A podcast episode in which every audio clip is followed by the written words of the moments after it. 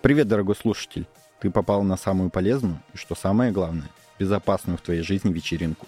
Это подкаст о ВИЧ. О том, как в условиях пандемии ты можешь обезопасить себя. О людях и их положительной жизни.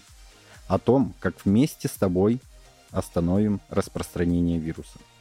Меня зовут Усынин Иван.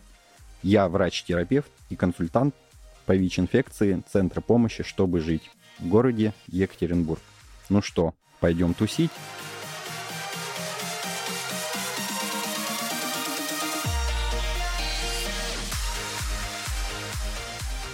Сегодняшнего гостя Вер представлять не буду, и он представится сам. В общем, всех приветствую, кто будет слушать, кто уже сейчас слышит. Меня зовут Иван, я социальный работник, равный консультант некоммерческой организации «Социальный проект, чтобы жить». Вот. Что еще про меня? Рассказать? Привет, Иван. Привет. Замечательно. Ты позиционируешь себя в этой организации в статусе равного консультанта. Угу. Да? Да. Это так? Это так. Что означает э, слово равный? Если ты пояснишь нашим слушателям, будет, наверное, очень круто. Ну, смотрите, равный консультант — это человек, который находится со своей, скажем так, целевой группы, а это люди, живущие с ВИЧ, в нашем случае, да, если это социальное сопровождение, у которого тоже положительный ВИЧ-статус. Вот, то есть это тоже человек, живущий с ВИЧ, который обладает какими-то компетенциями э, для консультации других, который обучен Э, это делать, которое главное, что имеет какой-то опыт работы с этими людьми. Ну вот, и вот это и есть равный консультант. Ты в открытую говоришь о том, что у тебя ВИЧ положительный статус. Ну, да? открыто это такой вопрос весьма, на самом деле, узкий.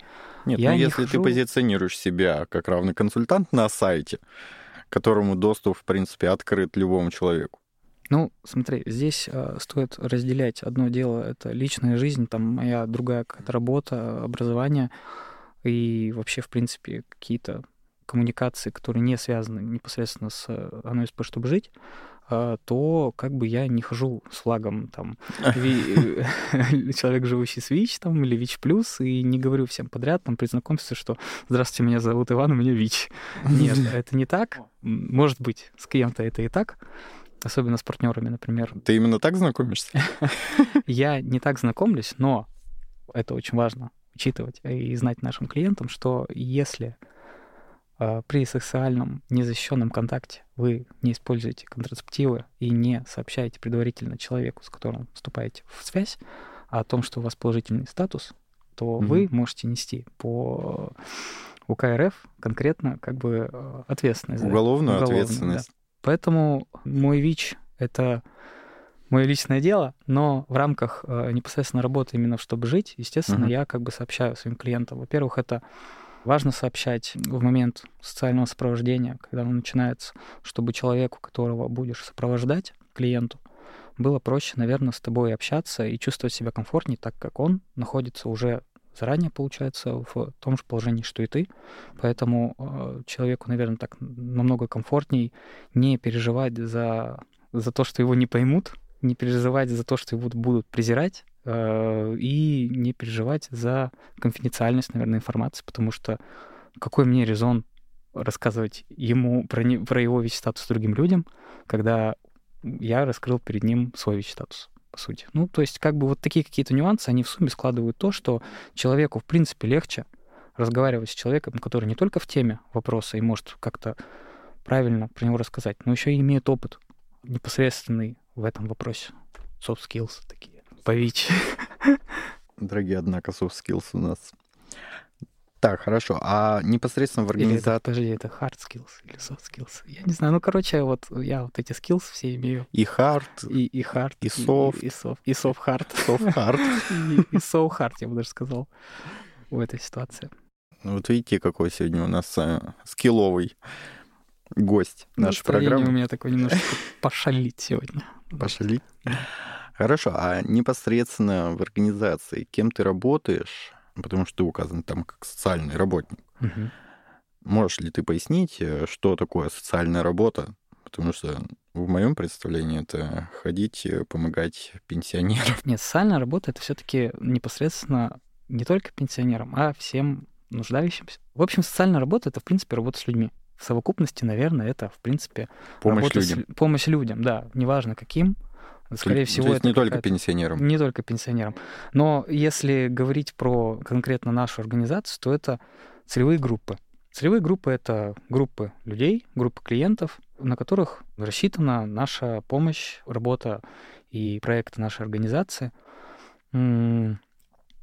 Например, на данный момент э, НСП, чтобы жить, э, занимаются целевыми группами, такими как э, общее население. Любой желающий. Любой желающий, угу. да. Любой желающий, любой нуждающийся, иностранцы, граждане не, не только нашей... Э, СНГ. Нет, не только граждане СНГ.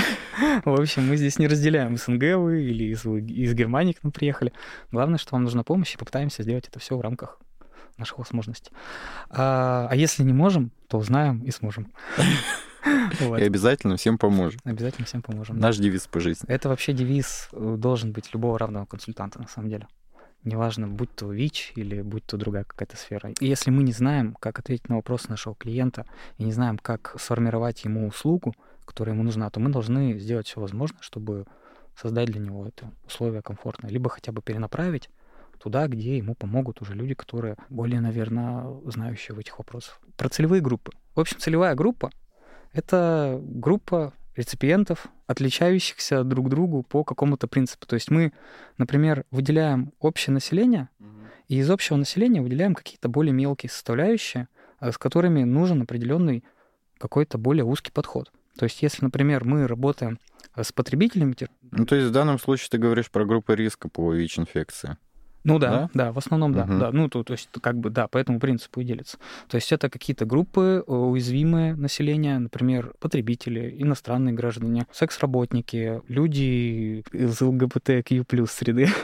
вот. И с ними, если уходить, да, в какие-то подробности в подходе, с разных ракурсов, во-первых, смотреть на эти вопросы, а во-вторых, как-то должны услуги, наверное, э, быть... Более адресованы. Вот, да. Ну, в смысле, понятное дело, когда мы работаем, например, с потребителями, то мы в первую очередь там должны сделать укол, например, на снижение рисков от употребления наркотиков. Если мы там работаем... А если уже положительный статус?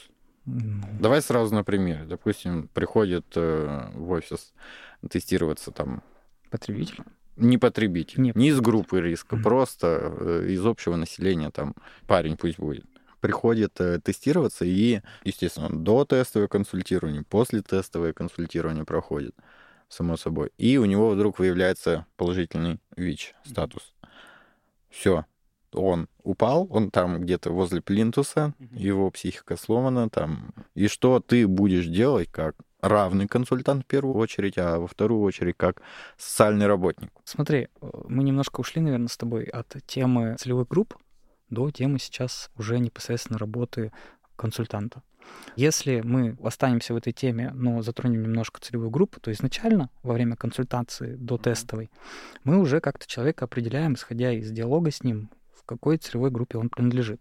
Но как минимум мы спрашиваем, вот. А как максимум это на самом деле из диалога понятно. То есть там какие партнеры, а когда последний раз был контакт, там, когда сдавал, не сдавал, может быть, вообще никогда не сдавал. Вот. И как бы вот из таких вот маленьких вопросиков в итоге какая-то более-менее складывается картинка рискованного или не рискованного поведения, благодаря которой мы можем судить, к какой группе человек относится. Если говорить уже непосредственно про процесс тестирования, то самое главное, что мы как раз те люди, которые первые видят результат теста до клиента. И мы уже можем предварительно какую-то с ним создать э, концепцию диалога. Мы видим э, просто, например, даже по какому-то вербальному, невербальному поведению, не знаю, как это назвать правильно. В общем, мы уже как-то замечаем, в каком состоянии к нам пришел клиент, и, соответственно, можем построить в голове к нему подход, угу. тем более исходя из его, например, группы. Ну, про тестирование, ладно, это понятно, там у нас все обучены. Первая необходимая психологическая помощь. А вот э, как социальный работник, у меня были реально такие случаи, которые просто выбегали, растворялись. Потом, конечно, когда-то появлялись. А, очень важен факт того, как произведена качественно или некачественно, полно или неполно произведена дотестовая консультация. И вообще при правильной дотестовой консультации, скорее всего, не будет такой реакции, что человек убежит. Хотя она тоже возможна. В этом плане, если человек, например, убегает, не знаю, наверное, попытаться как-то... Догнать? Ну, изначально, скорее всего, будут какие-то контактные данные. потом постараться человеку переварить это, связаться с ним. Вот. Ну, такие случаи бывают, но такие случаи, скорее всего, это это единичные это случаи. Это единичные да, и случаи, не поддающиеся какому-то верному осмыслению, верной трактовке и правильному подходу, потому что, ну, всегда бывают форс-мажоры, всегда бывают какие-то непонятные психологические реакции. Ну да, мы предугадать здесь стопроцентностью. Это все про, это все вообще про принятие. Когда так человек э, реагирует, то, скорее всего, у него изначально уже такая реакция была где-то подмечена, где-то была сформирована, он готовился к этой реакции, скорее всего. Потому что либо у него недостаточный какой-то пакет информации в голове о том, что такое ВИЧ, как с ним жить, как, например, там, лечиться, не лечиться, что вообще делать. И вот именно из-за того, что у человека этой информации не хватает, мы, мы имеем такие реакции. И ты даешь ему эту информацию уже на пути к сопровождению. Самый первый этап — это, конечно, диалог диалог, в котором мы, во-первых, э, пытаемся выяснить, как информирован клиент, чтобы в дальнейшем э, понимать, о чем с ним говорить, о чем с ним уже говорить, например, на данный момент не нужно. А что-то, может быть, просто разъяснить там в минутном диалоге. И человек дальше уже пойдет, ему надо просто, там, грубо говоря, какие-то документы подготовить, сформировать, довести, грубо говоря, показать кабинеты, показать регистратуру, ну, какие-то такие простые вещи. А бывает, конечно, да, что нужно начинать с вопросов, что такое ВИЧ, как жить с ВИЧ, как не надо жить с ВИЧ. Вот. Часто ли тебе дается осуждать именно на эти темы с э, твоими клиентами? Ну, на самом деле сейчас, в 2021 году, с этим попроще. Смотря о ком мы говорим. Если это человек, например, из Екатеринбурга или из Москвы или из Санкт-Петербурга, то, скорее всего, у них есть уже какой-то пакет данных изначально встроенный. А если мы говорим о людях по удалению от э, центральных городов областных, то там с информацией, конечно, уже становится похуже, потому что там похуже и с э, информированием. Наверное, в школе уделяют этому меньше времени, наверное, в институтах, колледжах, наверное, меньше в больницах об этом говорят. А у нас в Екатеринбурге, например, зачастую можно даже встретить плакаты центра СПИД, где написано, где можно сдать тест, где можно, куда можно позвонить, куда можно прийти. Ну да. И как минимум это уже упрощает намного процесс. А если замечали, не знаю, или не замечали вообще, в принципе, люди и наши слушатели, а, то ну, лично я, даже вот будучи жителем Нижнего Тагила изначально, переехавшим в Екатеринбург, я, когда, например, был на приеме у врачей каких-нибудь в поликлинике, то замечал, что везде висят так или иначе какие-то информационные плакаты, и там и про ВИЧ говорится в том числе, и про гепатит. На самом деле этому нужно бы побольше уделять времени, потому что, во-первых, наше государство тратит на это деньги не просто так. Угу. И это вообще, в принципе, даже вопрос, на самом деле, информации и того, как мы к ней относимся. Мы зачастую не обращаем на то внимание, на что нужно бы обратить. Но это как раз, наверное, еще тоже вопрос интереса. То есть если человек не заинтересован знать, что такое ВИЧ, не заинтересован следить за своим здоровьем и интересоваться этим вообще в принципе, о своих рисках, особенно если у него рискованное поведение, то он и не заметит эти плакаты. А если у него изначально, да, идет какая-то такая мысля, что вот, да, я там занимаюсь сексом с разными партнерами и не предохраняюсь, то, наверное, что-то может быть какие-то последствия. Что-то. А если он вообще на подкорке не воспринимает это как рискованное поведение? Ну тогда здесь уже нужно работать с, э, с понятиями, что такое рискованное поведение, до чего оно может довести. Интересно, на каком уровне это нужно готовить человека к этому? Ну, если... На уровне школы? На уровне... Садика? На уровне школы, садика. На уровне семьи, в первую очередь. Семьи? Да. То есть у нас, скорее всего, весь вот этот понятийный аппарат и все вот эти знания, они, наверное, идут от наших родителей. И такая тенденция, что люди, у которых родители сейчас старшие, которые родились, там, грубо говоря, например, в 90-е, то, скорее всего, у них и информации про ВИЧ будет меньше. Но при том стигмы будет в голове изначально больше, потому что была острая эпидемия, и момент, который возникло огромное количество стигм, типа, что люди с ВИЧ умирают, если у тебя ВИЧ, то ты умираешь, если у тебя ВИЧ, то ты там можешь заразить человека там, чуть ли не по воздуху, потому что в свое время были не выработаны механизмы борьбы с этой болезнью, не было спеццентров, не было, не знаю, инфекционистов, которые понимали в этой Да не было, конкретно. грубо говоря, информации, в принципе, да, да. об этом вирусе. Сейчас ВИЧ является одним одним из топовых болезней.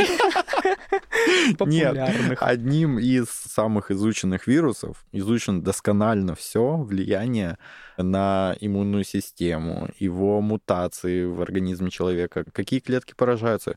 мы знаем о нем все. А наши родители, они жили еще когда только все это Когда зара- об этом не знали. Когда об И- этом, в принципе, не знали, да. И, соответственно, когда человек о чем-то не знает, он начинает этого бояться. А Мгм. когда он начинает этого бояться, он начинает как-то пытаться в голове себе это объяснить. Там слухами, информацией. А тогда, например, предположительно даже, наверное, и с интернетом было не у всех хорошо. Соответственно, как бы информации было меньше возможности найти. Но сейчас, на самом деле, вот молодые люди, которые там до 18, они, скорее всего, знают в разы больше о ВИЧ и вообще, в принципе, о ИППП, чем я в свои 18 лет, например. Вот. При том, что я обращал внимание на плакаты.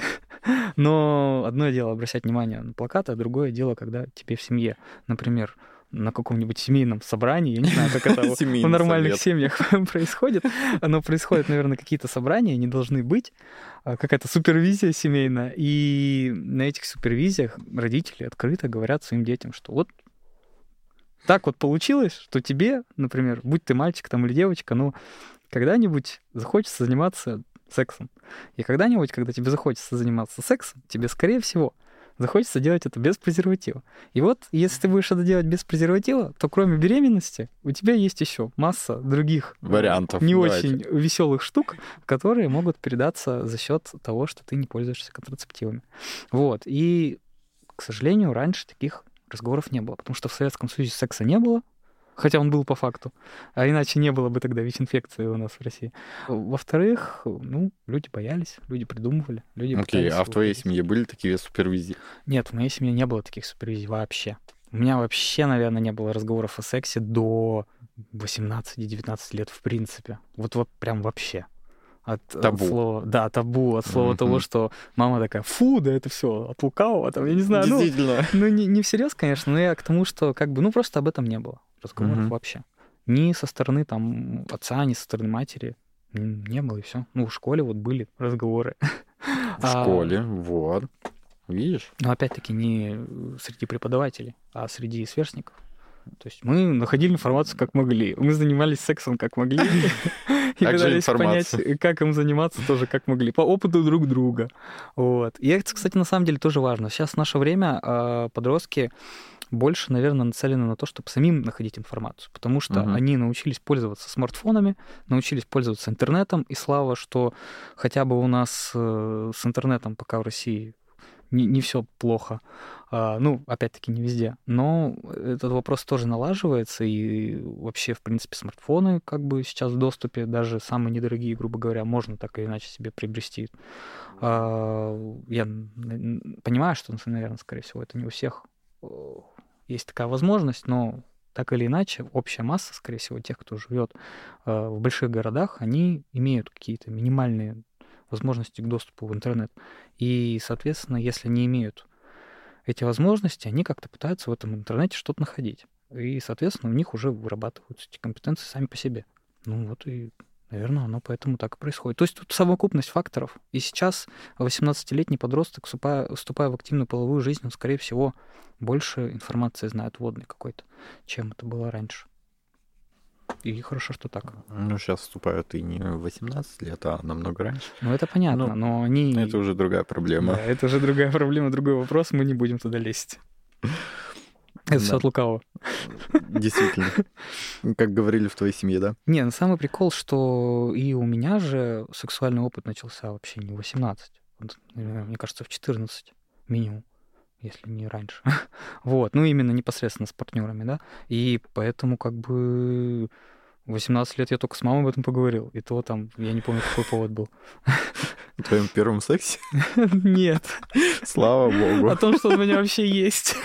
Она такая, я помню, она такая, типа, у тебя был секс? Я такой, ну, уже как 4 года, точно, да, был. 4 года назад. Хорошо, у меня еще один такой интересный вопрос. А как ты нашел организацию, чтобы жить? Или она тебя нашла, или как ты вообще пришел к этому всему? Давай начнем с этого, да? Для того, чтобы ответить на этот вопрос, мне нужно погрузиться в пучину своего сознания, Мгм. там найти вот эти мегабайты, которые отвечают за мое прошлое. И когда вот это сейчас все прогрузится, я тебе расскажу. В свое время я был волонтером в Центре помощи психологической для молодежи. Там занимались всякими интересными штучками мы. Но кроме этого, тогда был популярен в России зародившийся не так давно проект Dance for Life. Там это все всегда на волонтерской основе происходит. То есть там какая задача? Повышение знания. Осведомленности. Да, осведомленности о ВИЧ. Ну вот и в рамках вот этой вот всей штуки я как бы был волонтером. И рассказывал тоже там сверстникам про то, что такое ВИЧ. Там были мероприятия соответствующие. Мы танцевали там всякие mm-hmm. разные танцы, которые популярны у Dance for Life. На самом деле Dance for Life, мне кажется, все еще как бы актуальная штука. Есть, есть, да. Вот. И изначально у меня как бы оттуда вот вся эта волонтерская штука пошла. Второе, это, наверное, я всегда как бы так или иначе, ну, помогал людям как психологически, так и всем, чем мог. Я, наверное, это тот прохожий, который не которому не, наплев... да, которому mm-hmm. не безразлично то, что происходит вокруг него. Все, естественно, зависит от настроения, mm-hmm. как бы это страшно не звучало. Но так или иначе, я всегда пытался, если видел проблему, помогать ее решать. Вот. В последующем э, мы познакомились с Иваном, когда он... Кто такой? Иван Садыхов — это руководитель наш э, непосредственный. В общем, он тогда занимался аутрич работой, Outreach работа — это работа в местах скопления. Места скопления э, целевой группы. Группы, да. Угу. То есть э, на тот момент это был клуб Fame, а целевая группа была МСМ. Это мужчины с мужчинами, то есть это представители ЛГБТ-сообщества, ну, геи в основном, например, геи, лесбиянки, там вся вот эта масса ЛГБТ. А, и основные ее представители были нашими клиентами, ну, и на данный момент тоже. Вот, и мы переселись там. Я там активно отдыхал, mm. проводил свои вечерочки всякие разные.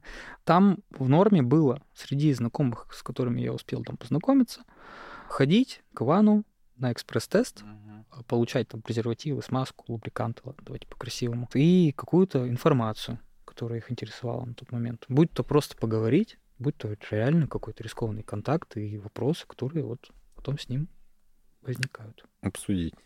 Да. Ну и я как бы тоже был в этом числе. Ну ты что, рыжий, что я ли? Чё, я что, рыжий, что ли? Ну надо, все uh-huh. сдают, я сдаю. Не, на самом деле экспресс я еще сдавал, мне кажется, в университете.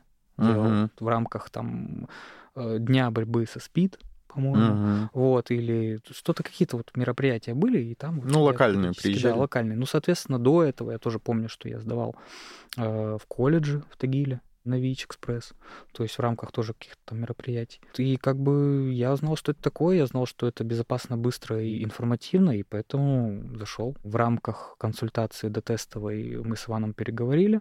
Особо нам, наверное, до тестовой говорить не о чем было, и поэтому мы говорили просто. И вот в рамках нашего просто разговора мы, наверное, вот как бы определили, что я вот там где-то был волонтер, там что-то как-то uh-huh. где-то.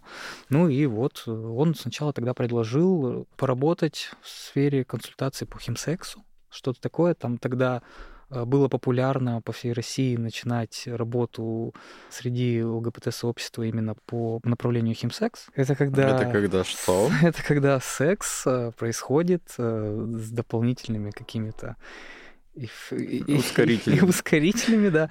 Вот. Ну, в смысле, с веществами. Вот. Угу. И, естественно, такое поведение, оно крайне рискованное. А, потому что человек, во-первых, мало того, что занимается, например, незащищенным сексом и вообще, в принципе, сексом там в местах каких угодно непонятных, так еще и под веществами. Соответственно, как бы отвечать за его поведение он сам не всегда может проекты по этому направлению, они э, актуальны и по сей день, и как бы их актуальность только увеличивается, потому что и процент употребляющей молодежи, он тоже, к сожалению, увеличивается. Ну вот мы с ним что-то поговорили об этом. Я был тоже потребителем на тот момент и тоже практиковал секс. Он у меня был а, и весьма активно. Ну, естественно, для меня эти вопросы были, наверное, актуальны. Позже я просто периодически сдавал у него, и mm-hmm. в определенный момент он подошел ко мне и сказал, что как бы там надо посмотреть результат теста.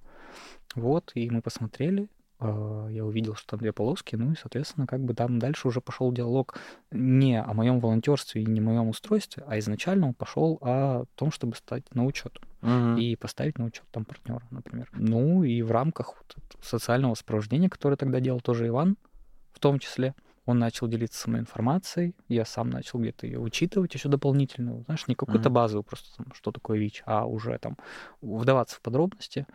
Ну и потом как-то так вот завелось, что он предложил мне стать консультантом, в последующем равным консультантом. Ну и вот как бы так я и стал социальным работником именно чтобы жить, если вкратце. Именно после определения у меня ВИЧ+, я начал работать равным консультантом, потому что тогда я уже был получается равным. Вот. До этого ты просто консультант да, был? до этого просто мог быть а консультантом. А потом, а потом уже приставочка, да, такая весьма весомая на самом деле. Самое важное для человека, который хочет стать равным консультантом, например, по вопросу ВИЧ, это, наверное, не только знание, а еще и отсутствие страха перед этой болячкой. Угу. Вот. Ну, это на, на самом деле, наверное, так и происходит, когда ты узнаешь больше, то ты начинаешь и бояться меньше. Когда ты видишь в спеццентре людей, которые с твоей же проблемой туда пришли, то и что они разного слоя люди, что они разных э, целевых групп, на, если говорить в рамках НКО, да, то ты понимаешь, что как бы это не, не проблема конкретно гея или конкретно наркомана. Проблема всех. Да, это проблема mm-hmm. всех, и с этим может столкнуться каждый, и разные совершенно возрастные категории, mm-hmm. разные социальные категории. Э, слово совсем можешь в спеццентре увидеть вообще любого человека, совершенно любого социального статуса. Начиная там от человека, который вышел из мест лишения свободы, вот вчера, заканчивая до какого-нибудь маленького депутата, мне кажется, даже. ну, наверное, они как-то в частных клиниках, естественно, наблюдаются. Но как бы какие-то... М- может там... быть. Может, может быть все. Может быть все. В этой жизни. Хорошо, а можешь ли ты рассказать о каких-то сложностях, э, связанных с твоей работой, именно социальным сопровождением? Первая сложность — это недостаточное количество информации у, у клиентов о вопросах ВИЧ и о вопросах uh-huh. риска. Потом второе, это, наверное, будет стигма, которая из-за этого страха возникает, с которой приходится бороться на этапе социального сопровождения. Нежелание следить за своим здоровьем, нежелание э, улучшать свой новый статус и нежелание признавать его. Но это тоже, mm-hmm. опять-таки, все mm-hmm. признаки какого-то внутреннего страха, внутренних переживаний, этапа неготовности еще этот вопрос решать на данный момент. Следовательно, как с этим бороться? Это, например, повышать информацию и знания вопроса, в принципе, на этапе диалога, либо клиент сам начинает что-то узнавать в интернете, либо ты даешь человеку какой-то пакет данных, ну, в смысле, там, какие-то брошюрки, угу. какие-то маленькие книжечки, и в них, например, написано, что такое ВИЧ, там, что, как, что, как, как жить с ВИЧ, и вообще, что, что это такое. Вот, ну, вот как бы, на, познакомься, прочитай, если тебе не, непонятно то, что говорю я, если ты не хочешь слышать и слушать то, что говорю я, то вот я тебе могу как бы это вот в печатном варианте. И либо ты можешь это в интернете посмотреть, либо ты можешь спросить. Ну, не тебя, ну, кого-то да, другого. Кого, кого-то другого, вот, и перенаправить, например, к другому консультанту. Да, это вот вопрос вот э, мобильности э, консультантов вообще в принципе, даже из разных некоммерческих организаций. Но это на самом деле не какая-то основная проблема, но она тоже встречает. Заключается она в том, что иногда консультанту равному попадает не та целевая группа, с которой он умеет работать.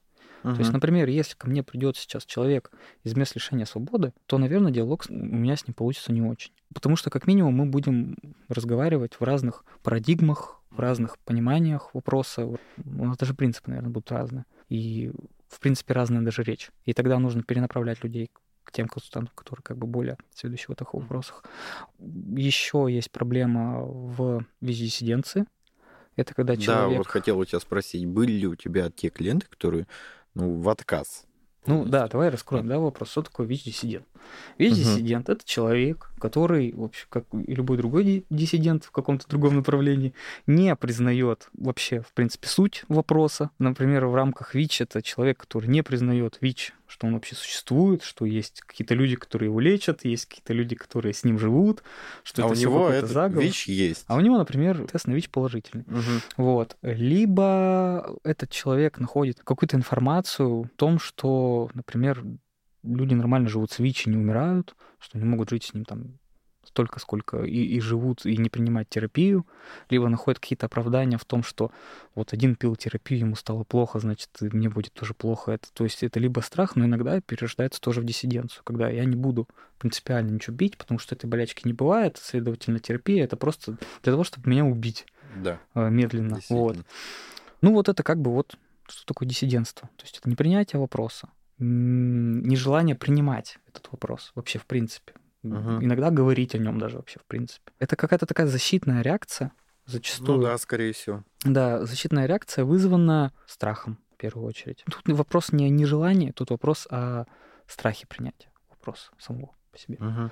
Вот, потому что когда ты принимаешь свой ВИЧ-статус, ты сталкиваешься с тем, что ты ставишь себе перед фактом, что вот у меня ВИЧ. Это факт, ВИЧ есть, и э, ВИЧ это что-то плохое, но я могу с ним жить, я могу сдавать анализы, принимать терапию, следить за своим здоровьем, и тогда как бы я смогу жить столько же, сколько жил бы и без ВИЧ-инфекции. Но перед тем, как жить с ВИЧ-инфекцией, нужно ее признать. А чтобы ее признать и признать то, что она у тебя есть, это нужно и время, и силы. Вот. Просто некоторые люди встают на учет, начинают принимать терапию, и при этом абсолютно не принимают факт того, что у них ВИЧ. А, просто а делают... что они тогда принимают? Ну, потому что боятся, что умрут. Да, тут а, как бы не, не, не узнаешь. Иногда, вот при ВИЧ-диссидентстве, например, бывает такая Но. штука, что не узнаешь, не, не узнаешь, не поймешь, ну, типа, не прочувствуешь, не поймешь. То есть, правда это или неправда. То есть, ну, чисто на своем опыте. Но не все люди э, достаточно глупы или достаточно напуганы, чтобы рисковать mm. своей жизнью. Ну и при этом получается такая вот странная ситуация, что человек терапию пьет, а ВИЧ не признает. А ВИЧ не признает, да. Ну вот такое тоже бывает. А иногда просто люди вообще, в принципе, себе не хотят. Не то, что из-за диссидентства, а в принципе, из-за, не знаю, либо глупости, либо незрелости. Просто не хотят, в принципе, осознавать, что есть ВИЧ. Просто, ну, сказали пить таблетки, пью. Ну, сказать, ходи... Ну сказали, и ладно, сказали, хоть так. Да, ну, ладно, хоть так, на самом деле. Но так или иначе, это тоже не очень хорошо. Потому что, когда человек недостаточно осознанно начинает это делать, ну, там, uh-huh. вставать на учет, принимать терапию. Uh-huh. Uh-huh. Следовательно, он и недостаточно осознанно относится к своему здоровью. А следовательно, мы потом в будущем можем иметь такие э, моменты в работе, как там пропуск терапии, там вообще отказ от терапии, потому что мы не знаем, что произойдет там через год с человеком. А uh-huh. сопровождение так или иначе закончится после того, как человек э, встанет на учет, начнет принимать терапию и там получит неопределяемый ВИЧ-статус. Не ВИЧ-статус, а неопределяемый вирусный Неопределяемый вирусный нагрузку, uh-huh. да. Он может просто потом подумать, а, зачем мне пить? оно же как бы все, там, а, у меня, значит, угу. у меня по анализам там как бы ничего уже нету, значит, может, ничего и нету, и как бы, но это все, опять-таки, от безответственности, скорее всего, будет. Очень много времени уходит э, в работе с клиентами на то, чтобы формировать у него, наверное, ответственность к этой ситуации. И вообще, в принципе, формировать ответственность перед собой в первую очередь, чтобы потом, когда клиент уже будет не сопровождаться, когда он будет уже завершен в плане социального сопровождения, угу. он мог, грубо говоря, продолжать принимать терапию, продолжать э, То есть ответственно следите уже за собой сам, да. самостоятельно. Да, да, да, да. Вот это задача, на самом деле, равного консультанта. Угу. Сделать все, например, для тебя, чтобы ты прошел все этапы, которые проходил консультант в свое время, а потом угу. сам мог, как бы понимая уже суть вопроса и того, что и суть того, что ты делаешь, уже сам как бы продолжать вот этот путь, вот и продолжать лечение. А, на сколько времени у тебя примерно растягивается это... Социальное сопровождение? Да, этот период. Это очень частный вопрос на самом деле. У кого-то это просто прям, знаешь, бывает там... Несколько дней? В несколько дней. Ну, не несколько дней, конечно, утрирую. Но в плане того, что вот, например, в начале недели человек протестировали, выявили у него, что положительный экспресс пришел. Потом после этого обязательно... А, еще и важный момент, нужно тоже это учитывать и, наверное, про это сказать, что Экспресс-тест никогда не является фактом наличия у человека ВИЧ-инфекции. А экспресс-тест — это просто возможность посмотреть, есть ли на данный момент у человека антитела или нет. Но, во-первых, тесты могут могут ошибаться. Лож, да, могут быть ложноположительными. Во-вторых, например, консультант может ошибиться во время тестирования. Ну, тоже такое бывает, человеческий фактор. И тест сам может, например, быть некачественным, uh-huh. может не работать. А еще иногда важно учитывать, что у тестов есть чувствительность, за счет которой они могут, например... Ну да, в крови даже с медицинской точки зрения необходимый должен быть титр антител, допустим, к ВИЧ-инфекции, чтобы на экспресс-тесте он действительно показал. Поэтому не ходите сдавать экспресс-тесты на следующий день после незащищенного контакта. Это, во-первых. Прям во-вторых, пытайтесь все-таки выбирать организацию, в которой вы сдаете mm-hmm. экспресс. Потому что учитывайте э, тот момент, когда вы покупаете, например, экспресс в аптеке, никто уже не несет за вас ответственность. Никто не, никто не будет давать вам консультацию. Никто не будет уверен в том, как правильно вы сами какая себя протестировали. Да. Угу. И тем более, какая у вас будет реакция. А тут будет человек, из конкретной организации, в которую вы конкретно придете в какое-то конкретное время, и он даст вам конкретную консультацию по конкретно той проблеме, которая вас интересует, сделает вам конкретный тест, все это запишет, зарегистрирует, никуда не передаст и никому не расскажет. Вот, ну, это вопрос опять, вопрос о том, как правильно или неправильно работать на консультанта. Вот. И потом, если что, вам поможет и объяснит, куда вам дальше, что вам с этим дальше делать, и вообще, и что с этим нужно делать, и нужно ли вообще с этим что-то делать. Возвратимся к тому, о чем мы говорили. К периоду сопровождения. Да, к периоду Какие сопровождения. у тебя самый долгий период? Был? Вот и получается так. Иногда ты в понедельник, например, человек протестировал, объяснил ему, что теперь тебе нужно пересдать тест, но уже немножко более серьезный, и уже все-таки в том месте, где это нужно делать прямо официально, mm-hmm. то есть это прийти в спеццентр, сдать там ИФУ, БЛОТ, конкретно уже посмотреть, есть ли в крови антитела, там уже сдается венозная кровь. И это все делается там не день, это делается там минимум неделю. Грубо говоря, все эти считывать данные будет уже конкретный специалист, который не просто там консультант, а уже прям ну, то есть оценку медик, да, здоровья. Там, лаборант угу, какой-то, да, угу. вот и у него есть, во-первых, для этого компетенции, а во-вторых, есть для этого полное право уже диагностировать что-то или не диагностировать, если нужно что-то переделывать, если нужно что-то там дополнительно сдавать. Ну, то есть комплексно уже и правильно задаст вопрос о том, ВИЧ положительный человек или ВИЧ отрицательный. После того, как э, человек пришел и пересдал тест, он, соответственно, ну, минимум неделю будет дожидаться результата. Угу. Это если он пойдет э, в государственную. Если он пойдет в частную, то, может быть, там быстрее это все произойдет. Но опять-таки в частной нет никакой уверенности в достоверности этих данных. И предъявить-то им будет на самом деле сложно потом это все, если что. После того, как человек сдал, и у него подтвердился, например, результат, то ему нужно встать на учет. Для этого, во-первых, у него должны быть на руках все документы, э, которые необходимы для постановки на учет. Это паспорт, полис, СНИЛС, регистрация в том городе, в котором он хочет вставать на учет, либо хотя бы в области, плюс справка с места работы. Если, например, я из Тагила а хочу стать в Свердловской области в Екатеринбурге, то тогда мне нужна справка о том, что я работаю в Екатеринбурге.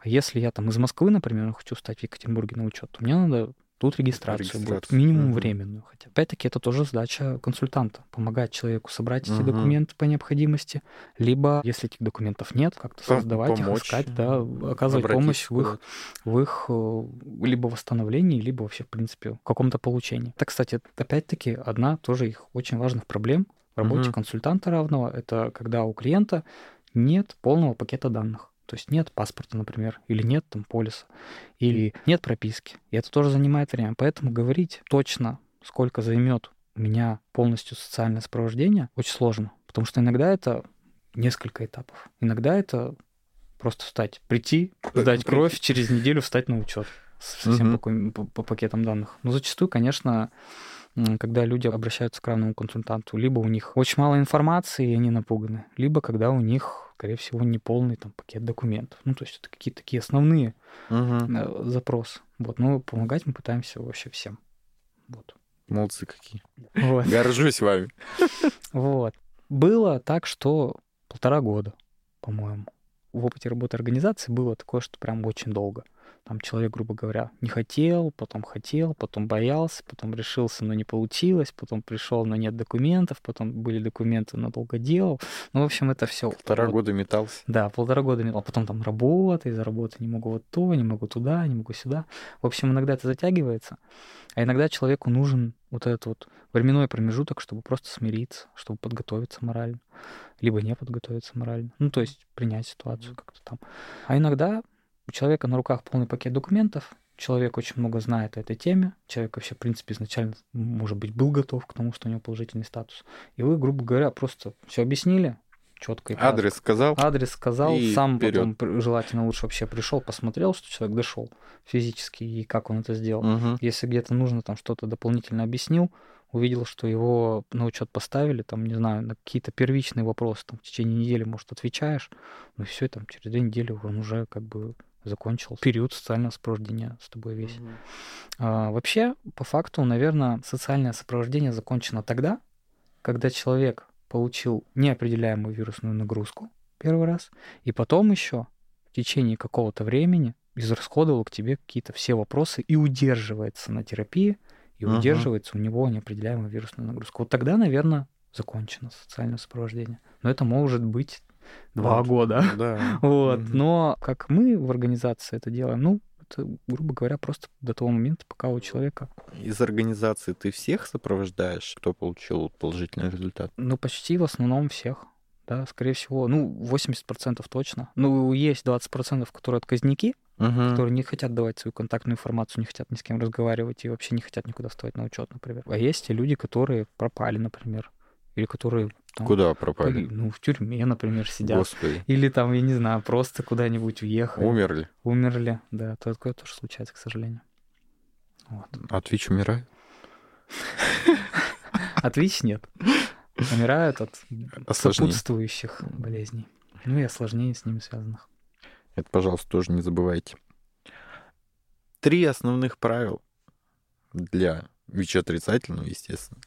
Не клиента даже, а в принципе человека, чтобы сохранить свое здоровье. Во-первых, избегать рискованных контактов. Э, Во-вторых, быть ответственным за свое здоровье. И в-третьих, наверное, пытаться все-таки свои сексуальные связи иметь с постоянным партнером. Вот. Ну, то есть, если, если в частности уходить, то предохраняться, проходить там каждые три месяца тестирование, если есть незащищенные сексуальные контакты, да, Мгм, например. мгм. Если контактов вообще нет, их не было уже год-два, а ты три месяца назад сдавал тест на ВИЧ, то понятное дело, что он через год не будет положительным. Ну, как бы это Это так логично. работает, да. Логично. Вот. Но хотя есть такие люди, которые по 500 раз сдают тест на ВИЧ.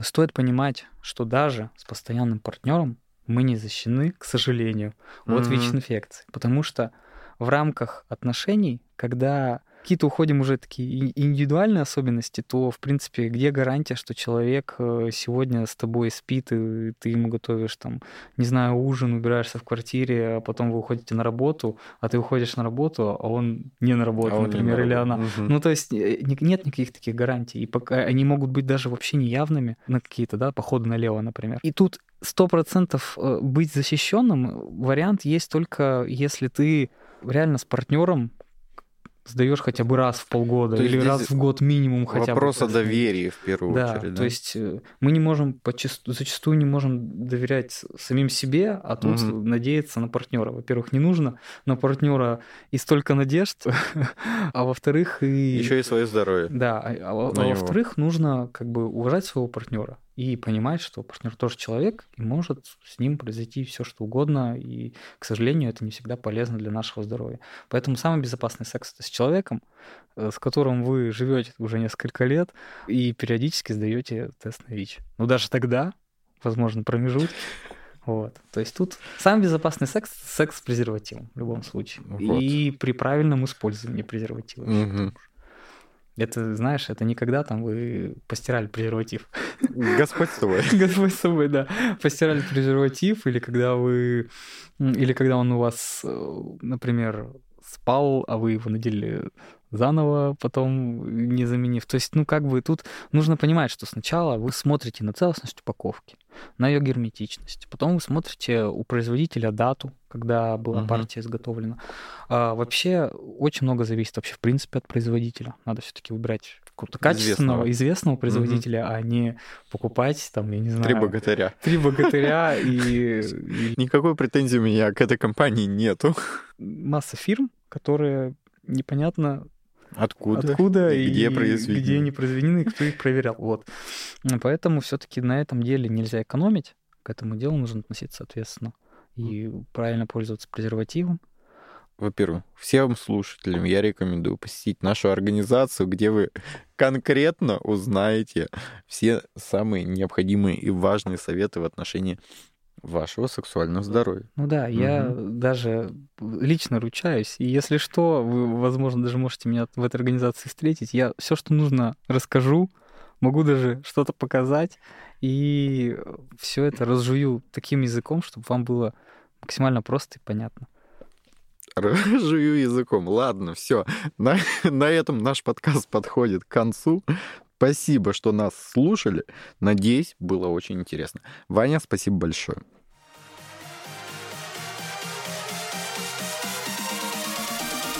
Ну что, вечеринка получилась огненная.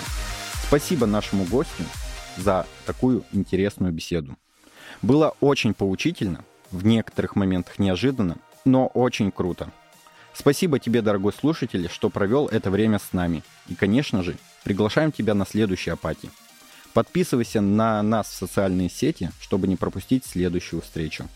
Ссылки на нас ты найдешь в описании к этому подкасту. Поставьте оценку и напиши, пожалуйста, отзыв.